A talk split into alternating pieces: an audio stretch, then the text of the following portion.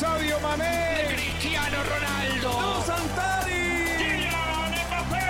Irving el Chucky Lozano. De Messi. La pasión por el rodar de un balón nos lleva a España, Italia, Inglaterra y otras canchas del viejo continente. Toda la información del fútbol internacional está en Fútbol de las Estrellas.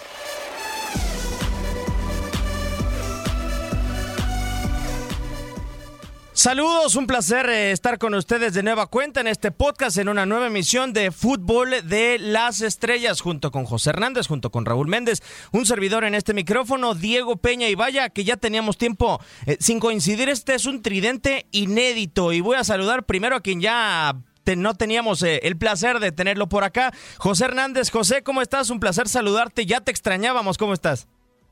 Hola, hola Diego, ¿qué tal? Un placer estar contigo de nuevo en Fútbol de las Estrellas y también con Raúl, un, placer. Este sí es, es inédito, es el tridente, pero me parece que la convocatoria del director técnico está muy buena. ¿eh? De acuerdo, totalmente. Va a dar mucho de qué hablar eh, este movimiento en la parte delantera de nuestro equipo en fútbol de las estrellas. Raúl Méndez, que vuelves a estar con nosotros y me parece sensacional. Vaya que nos vamos a divertir, que tenemos eh, temas eh, muy importantes en esta ocasión. ¿Cómo está Raúl? Bien, Diego, un gusto saludar también a, a José, un gusto poder compartir con ustedes y como siempre, ¿no? Las decisiones del técnico aquí no se discuten porque ya ves que últimamente sí lo hacen abiertamente. Sí, de acuerdo, totalmente. Y bueno, nosotros no sé si tengamos la oportunidad de irnos libres, ¿no? Como se está usando eh, en el mercado normalmente y, últimamente, sobre todo ante esta pandemia de coronavirus. Pero eh, el primer tema a tocar, después de todo lo que se ha movido en el Fútbol Club Barcelona, José, eh, a mí me da la sensación de que el equipo como tal y la directiva está to- tomando decisiones, le llamo yo, desesperadas, ¿no? Lo de Arthur, la salida de Valverde en su momento. No sé si las podamos catalogar así las decisiones de la escuadra catalana. Sí, Diego, sí, completamente de acuerdo con lo que dices. Este, yo diría, le agregaría otro calific- calificativo, ¿no? Patadas de ahogado, quizás, ¿no? Este, alguna otra por ahí, pero sí, las decisiones que está tomando el Barcelona eh, actualmente, la temporada anterior, este, un- unos años atrás, me parece que han sido decisiones eh, erróneas que, que- que han llevado al equipo a esta situación de ahora, ¿no? Porque, por ejemplo, en el caso de Quique Setién, Diego Raúl, eh, nunca fue la, la opción número uno para ir a dirigir al Barcelona, fue como la tercera o la cuarta opción.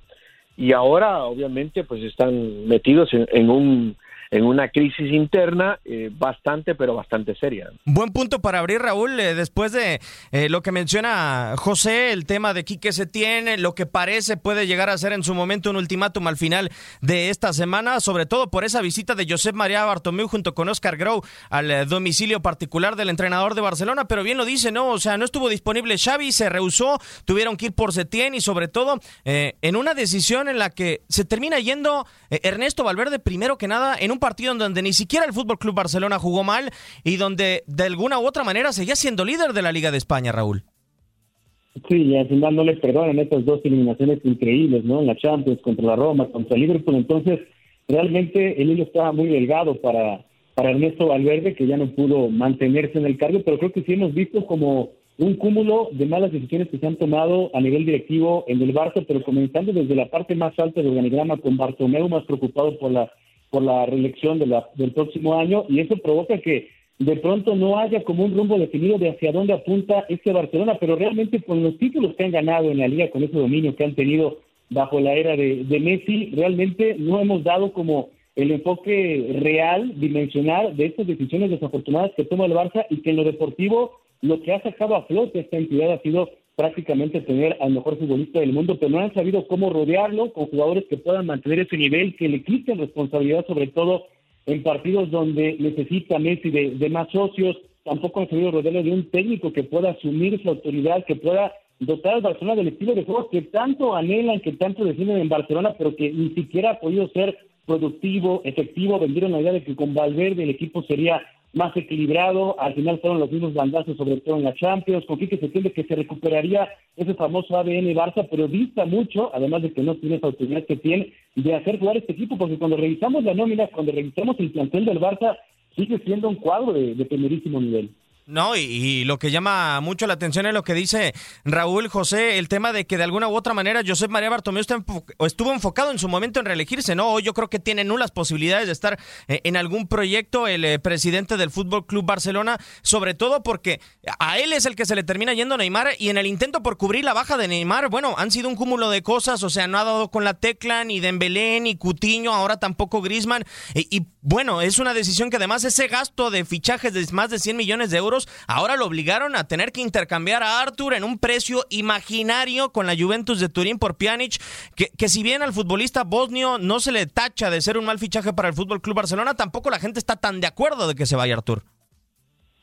Sí, sí, sí, no, me parece que las decisiones eh, que tú acabas de mencionar, todas las que menciona Raúl, las que yo agregué, o sea, han sido de, manera errónea, me parece, en el Barcelona, eh, quizás llegando a la, a crisis actual, ¿no? Del, del, de un vestuario roto, de, una venta de un jugador con 23 años y recibes uno de 30, eh, la plantilla se envejece más, este Messi ya no te puede dar más a los 33 años y sigues dependiendo de él.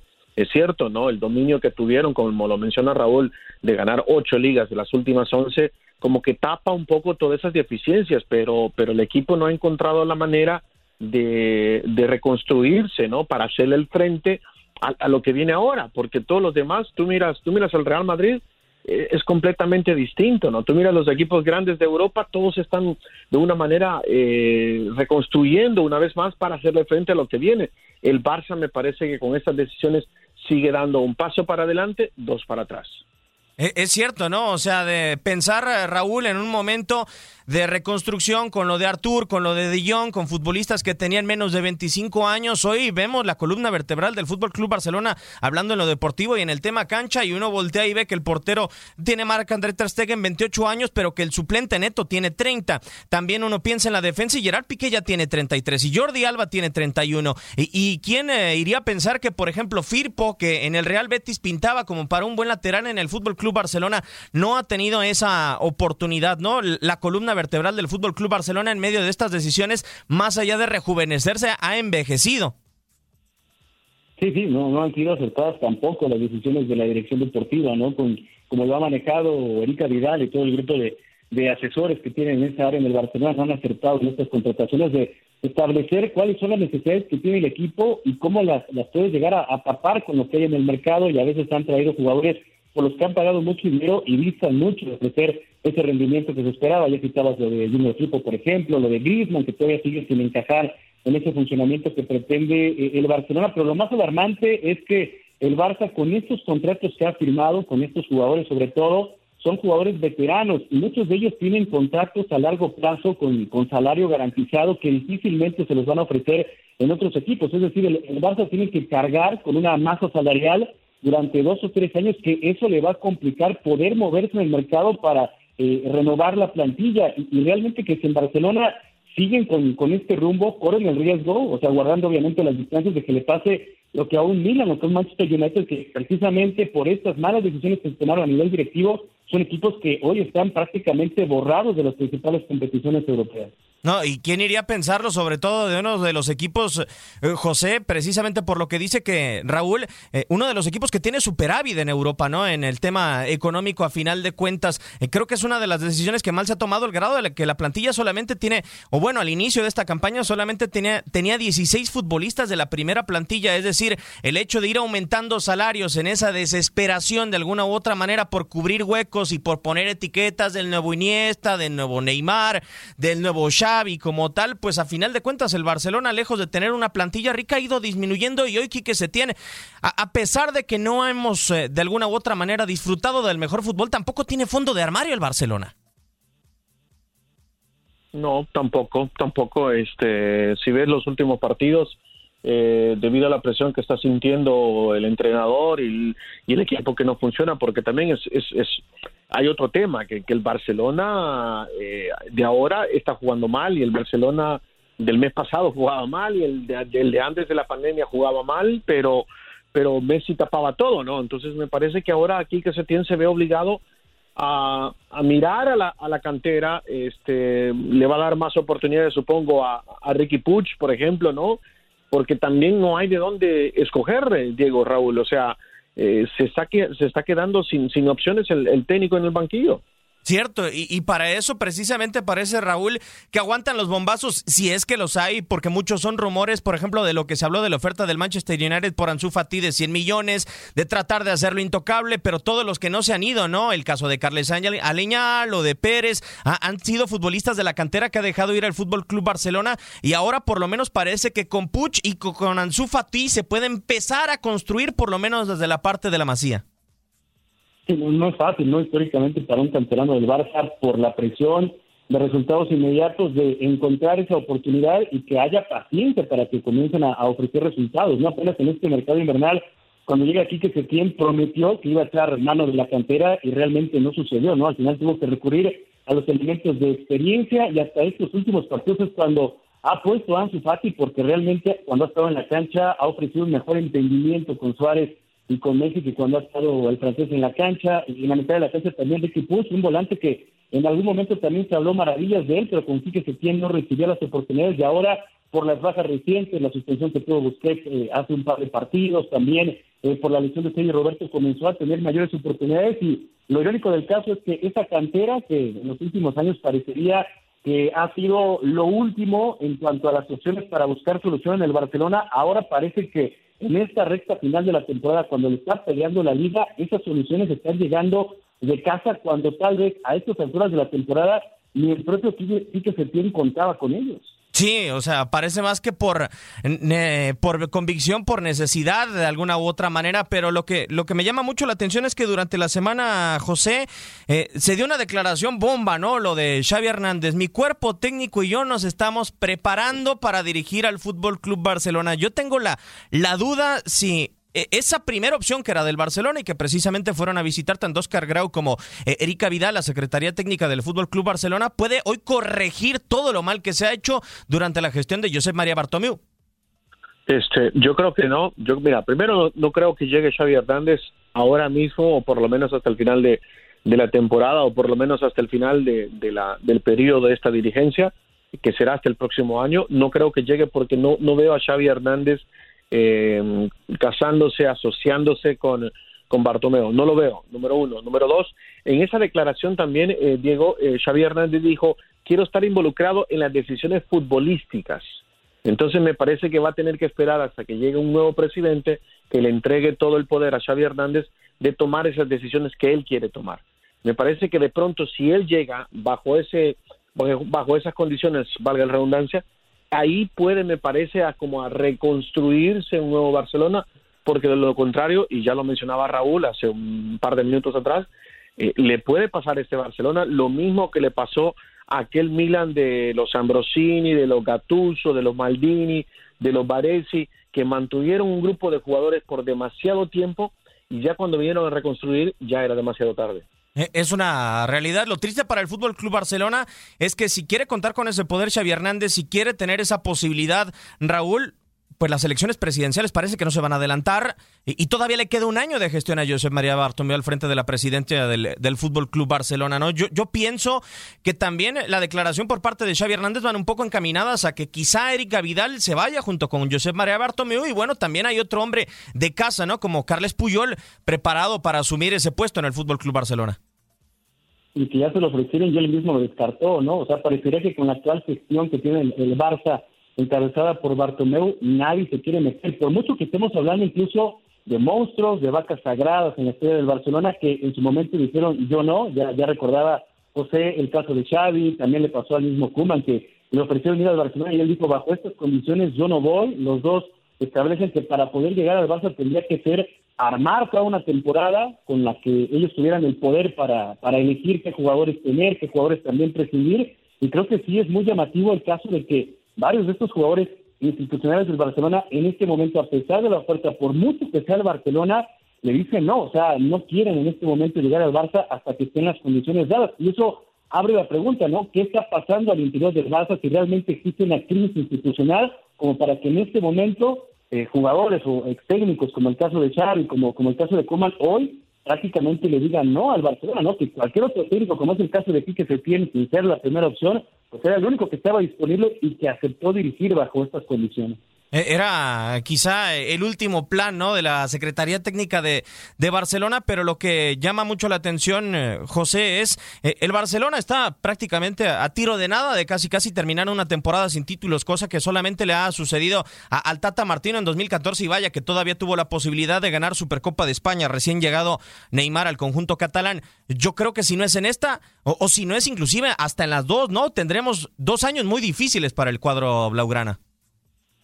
Sí, sí, porque por ejemplo en el caso de Quique Setién, este, tiene contrato hasta el 2022 con una cláusula de salida eh, en el 2021 si es que cuando llegue la nueva dirigencia, eh, pues la nueva dirigencia decide no continuar con él, no trabajando.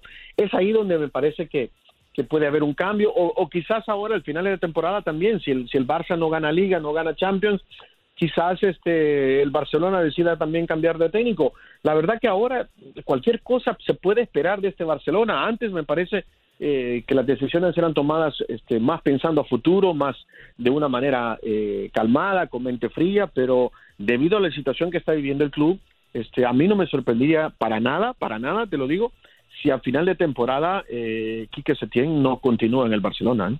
Y bueno, fue en su momento lo que también sucedió con Martino, ¿no? Raúl lo despidieron rápido, solamente un año, y eso que aquella fue una temporada en lo que en la que tuvieron la liga en, hasta el último partido, la posibilidad con el Atlético de Madrid en Camp Nou, en donde tuvieron la final de la Copa del Rey, en donde hubo posibilidades de título. Acá estamos hablando que se está despegando de la liga, que ni siquiera llegó a la final de la Copa del Rey, y, y vayamos a saber lo que pueda saber en, en Portugal, en Lisboa, en la Champions League es que está el, pesimismo que ahora hay en este cierre de temporada, cuando realmente la diferencia es, muy corta, son apenas dos puntos, ¿no? Pero las inercias de los dos equipos sí son muy contrastantes entre lo que está haciendo Real Madrid, que también, si nos ponemos a profundizar, también eh, ha, sacado los resultados, pero gracias a los goles de Benzema y a una solidez defensiva que en este momento, por ejemplo, el Barcelona no tiene, que cada vez es más dependiente de lo que pueda hacer Messi en, en la cancha, dónde está el resto del equipo, dónde está el papel del entrenador para hacer funcionar a este plantel que está plagado de figuras, ¿no? Y qué va a hacer también en el corto plazo Barcelona, no solamente para tratar de rescatar esta liga, sino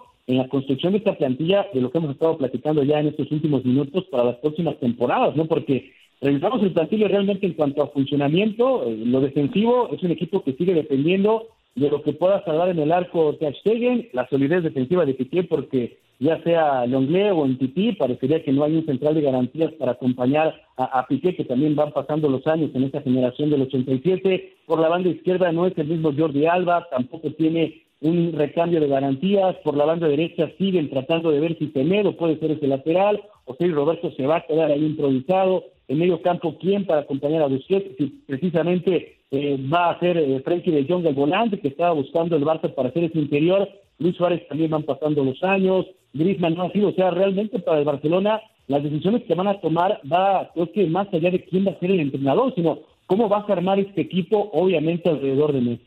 Totalmente de acuerdo. Decisiones quirúrgicas, lo que necesita el Fútbol Club Barcelona futuro, después de decisiones muy precipitadas. Nos tenemos que despedir. Ha sido una buena emisión de este podcast de Fútbol de las Estrellas. José, muchísimas gracias y te volveremos a esperar acá con los brazos abiertos.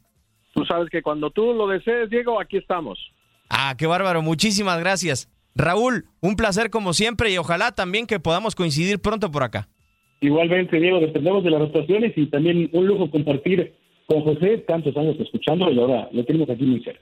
Claro, de acuerdo. Es un lujo este podcast para toda la gente que nos sintoniza realmente y bueno, ojalá que las rotaciones eh, pues no las odiáramos tanto, pero bueno, así es en el mundo del fútbol. Un servidor Diego Peña le da las gracias. Esto fue Fútbol de las Estrellas.